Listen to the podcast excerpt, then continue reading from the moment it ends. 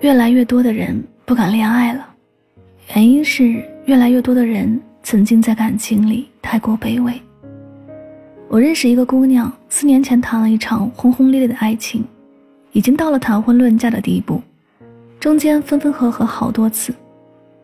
男生一米八五的个子，还有点小肌肉，是个型男。姑娘个头不高，一米五六，站在他身旁显得很小只。他时常觉得自己配不上他，缘由就是自己的身高。曾经踩着一双高跟鞋去见他父母，结果进门时，他母亲却说：“哟，这鞋底挺厚啊。”语气虽然温和，但听着却格外刺耳。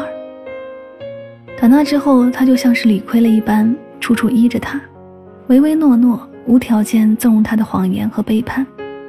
临近婚期，他发现他出轨了，可他没有勇气当面质问他。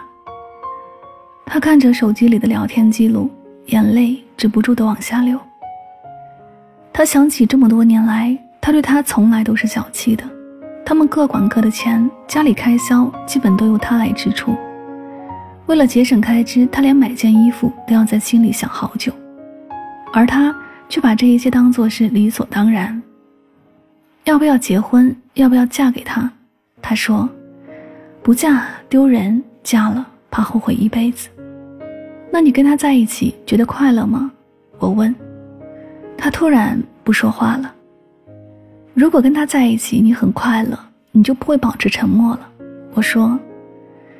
我们时常会因为一些自身的缺陷而感到自卑，在喜欢的人面前抬不起头来，觉得自己不够完美，不够优秀，不够有魅力，于是百般讨好，委曲求全，以为那样就会掩盖掉那些缺陷。事实上。卑微换不来安全感，更换不来对方对你的爱。喜欢一个人卑微到尘埃里，最后是开不出花来的。姑娘的男友曾经向身边的朋友透露过一点，他说，母亲希望他找一个条件好的，能少奋斗几十年。所以，即便他在与他交往期间真心实意，低声下气，他的家人仍旧不喜欢他，不承认他。他所做出的一切退让都是徒劳的，我不禁感慨，这个男生是渣，男生的母亲也的确势利，但姑娘自己呢，非要给他们伤害自己的权利吗？他对你不好，你可以离开他；他不爱你，轻视你，背叛你，你可以头发甩甩，转身就走；他家人不看好你，你可以迅速崛起，还给他们一个华丽的姿态。